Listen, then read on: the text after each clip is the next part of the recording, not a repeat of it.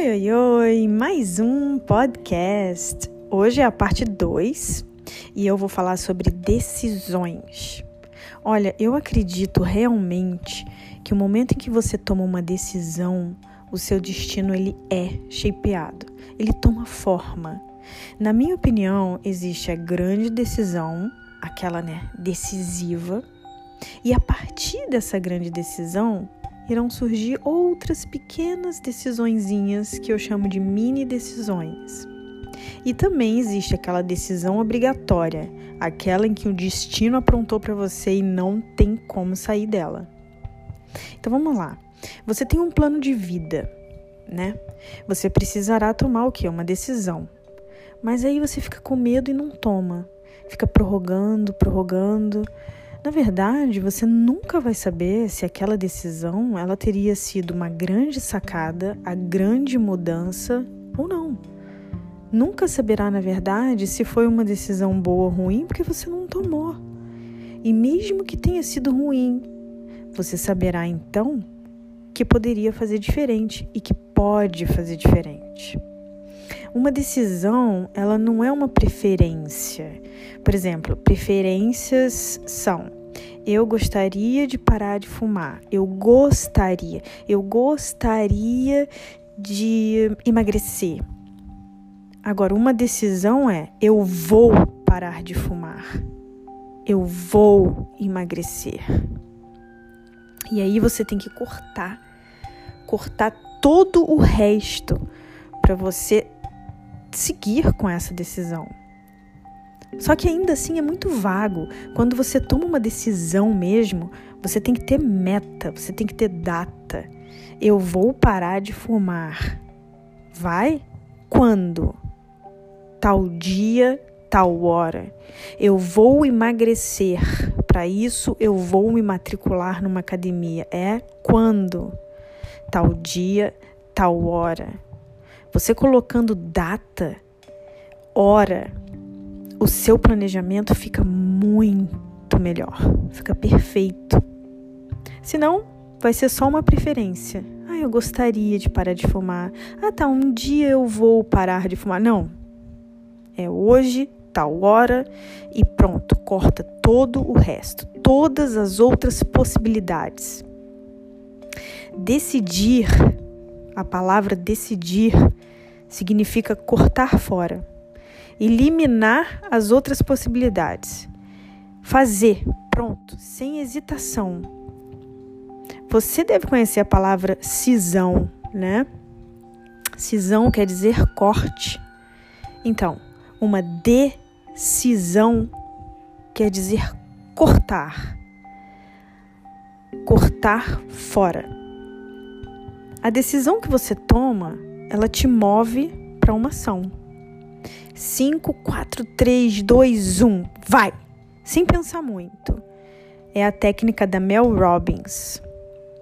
Sem pensar, você corta qualquer outra probabilidade, qualquer outra possibilidade e a decisão vai ter poder. Nessa decisão, nesse planejamento, você tem que colocar hora e dia. Eu vou parar de fumar. Eu não vou ficar dando uns traguinhos para parar. Eu vou emagrecer. Eu não vou ficar dando umas beliscadas. Isso não existe. São essas as possibilidadezinhas que não podem existir. Decisão, cortar. Lembre-se disso, a palavra cisão é cortar outras possibilidades. Enquanto a cisão não acontecer, enquanto o corte não acontecer, você realmente não tomou nenhuma decisão. Quando você toma a decisão, parece que o mundo conspira contra. Já reparou? E aí os desafios, eles começam a tentar te sabotar. Olha, isso é totalmente normal, tá? Totalmente normal. Vamos pegar o exemplo de emagrecer. Começam as dores de cabeça, os enjoos, o cansaço, a sensação de gripe, preguiça. Né? Começa a pensar, ai, não tenho foco, eu não tenho foco, eu não tenho mais vontade de fazer isso. Ai, que dane-se, eu vou comer mesmo. Ah, dane-se, eu já tô casada mesmo. Ah, dane-se, meu namorado me gosta de mim assim. Isso tudo é o seu cérebro tentando voltar a qualquer maneira para a zona de conforto dele. Pior, como você, como se já não bastasse, né, esses desafios internos, vem os externos os comentários. Ai, para que isso? Ai, cadê o equilíbrio? Ai, você já tá magra, você não precisa disso. Né? Ou então, ai, emagreceu demais. As pessoas comendo na sua frente. Né? Chega o marido com aquela pizza gigante, a esposa com aquela bala que você adora, e etc, etc. Essas coisas que a gente sabe que acontece todo dia. Mas aí é que entra quando você toma uma decisão quando realmente há a cisão, imagina uma tesoura, tá? Sim, uma tesoura qualquer, cortando ali uma fita vermelha. Olha, as pessoas podem até querer costurar essa fita de volta, mas ali sempre vai ficar uma remenda, uma cicatriz. Uma decisão bem feita, ela não tem volta. Ela pode ter pilares, pontos, ser reajustada sim, flexível. Eu vou até explicar isso, mas eu vou explicar mais adiante. O que acontece é que tem problema, a gente resolve. Tem desafio, a gente resolve. Mas não vai ter volta. Eu decidi. Você tem que saber que tudo nessa vida é treinado, treinável. Eu sempre fui uma criança com déficit de atenção. Era muito difícil tomar decisões na minha vida, mas eu acho que o próprio déficit me fez mais forte. Porque eu preciso ter quatro vezes mais atenção em tudo do que uma pessoa normal. E pelas minhas experiências de vida, existem alguns fatores que me ajudaram a tomar melhores decisões. Então, assim, ó, cinco fatores, tá? Que vão te ajudar a tomar a melhor decisão: suas crenças, seus valores, suas referências, as perguntas frequentes que você se faz e o seu estado emocional.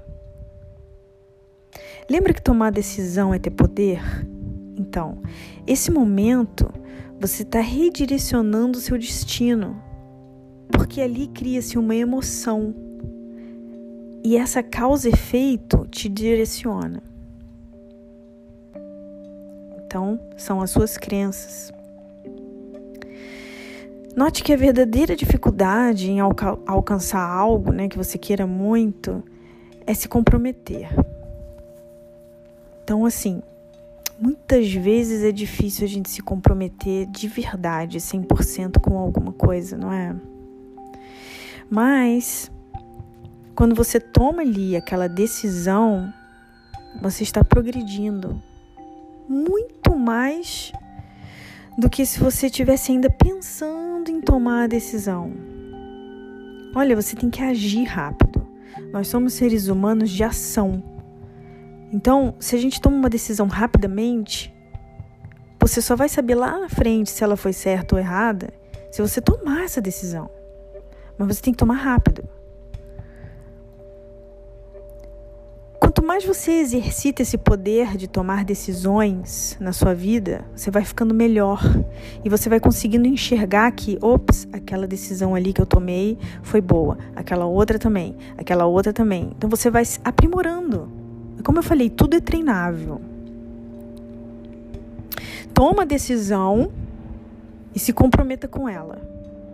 Mas, é claro, você pode ser flexível, né?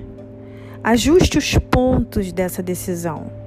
Não é preciso ficar preso em um pensamento para você alcançar aquela decisão.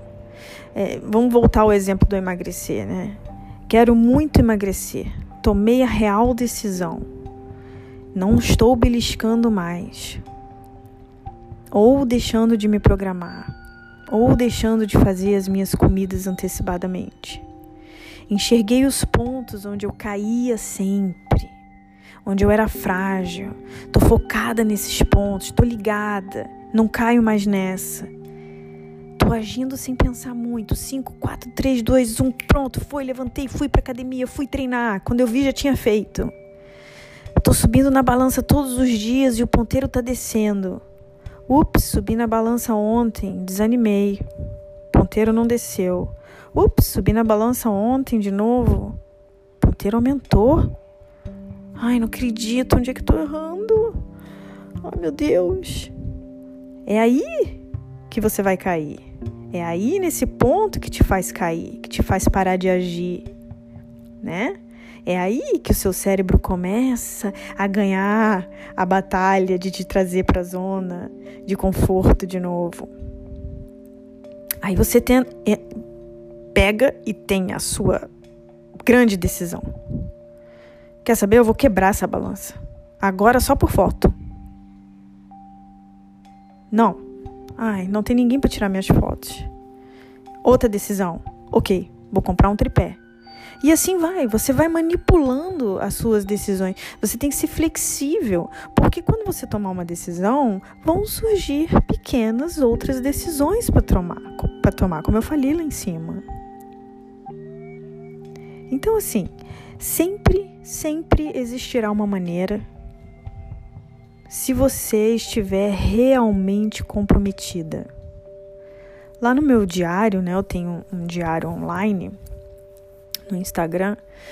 E esse diário ele me ajuda muito porque ali eu consigo enxergar aonde é que eu caio, aonde é que o meu cérebro me sabota.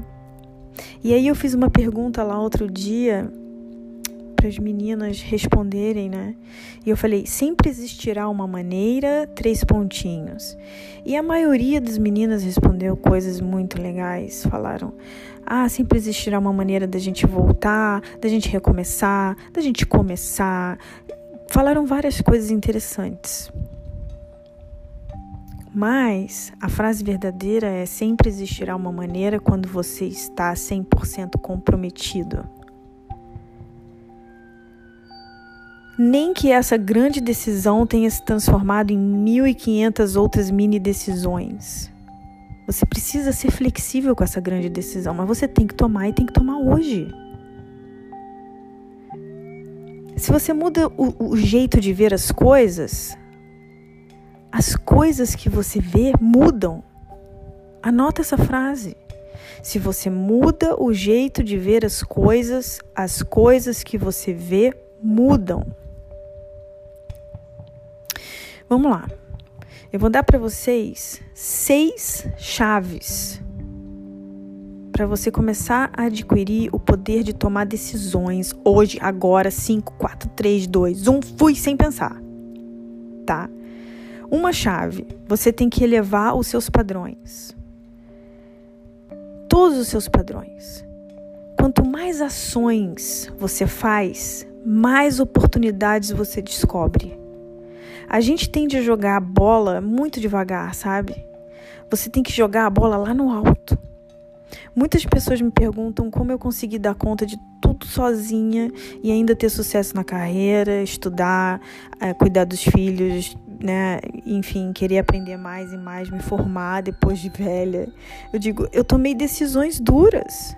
Foram decisões que me tiraram da vida social, foram decisões que me tiraram de perto da minha família né? decisões que é, me fizeram ser uma pessoa muito mais ágil e com muito mais ação, porque eu não tenho secretária do lar, eu não tenho babá, não tenho motorista, não tenho ninguém para fazer a comida aqui de casa, na faxina, não tenho nada, sou eu que faço tudo. Eu tive que tomar essa decisão na época a minha primeira grande decisão, na verdade, foi ter um bebê em outro país. Né? Um país onde eu não falava língua direito, sozinha, sem seguro saúde. Eu não era residente, eu não tinha green card. Enfim. Enquanto Guilherme resolvia os papéis da nossa mudança para isso, eu vim ter o neném aqui. E com isso surgiram as mini decisões. E essas mini decisões, elas foram tomadas rapidamente, rapidamente, no intuito de, de resolver logo, né? Ok, vamos mudar para os Estados Unidos? Vamos, ok. Decidir. Qual hospital? Ok, decidi. Aonde a gente vai morar? Ok, decidimos. Como ter mais dinheiro? Ok, decidi. E as minhas decisões foram: escolhi um hospital público, eu ainda não tinha é, seguro. Eu morei num quarto alugado em frente à casa em frente à praia, aliás, num quartinho alugado numa casa de uma senhora, já contei essa história uma vez. Eu pintei caixinhas de mailbox para poder ter um dinheirinho a mais e o pior é que eu juntei realmente um dinheirinho bom. Então, dessas mini decisões surgiram mais probleminhas inesperados, né? Por exemplo, no dia do parto, né, cheia de contrações e tal, não pude ficar no hospital. Eu não pude. Aconteceu alguma coisa com a enfermeira que ia cuidar de mim e eu fui obrigada a ir para o único hospital disponível aqui que era particular, onde você paga por hora e paga cada coisinha que você consome. Paga o lençol, o travesseiro. E é por isso que eles não fazem cesárea, porque ali é pago por hora. É um business milionário, né? Mas essa aí é que eu chamo de decisão obrigatória do destino. Eu não tinha mais o que fazer, né? Essa eu realmente não podia decidir. Então era first things first. Primeiras coisas, as coisas mais importantes primeiro. Eu só queria ter o bebê, só isso. Então eu olhei pro Guilherme, eu olhei bem pro olho dele, porque eu sou uma pessoa treinada, a minha cabeça, o meu cérebro já é treinado, né, a tomar decisões desde muito nova, desde muito novinha, né? Eu tive uma adolescência bem complicada, bem difícil. Então eu tive que tomar várias decisões na minha adolescência e isso aí, como eu já falei, é treinável. Então eu olhei para o Guilherme e disse: Olha para mim, olha no meu olho. Hoje é dia 19 de junho, o dia mais feliz das nossas vidas e não o mais preocupante. Você entendeu? Não mude a rota desse dia. Deixa acontecer. Vamos ter o nosso bebê. E a gente se uniu ali naquela emoção, né?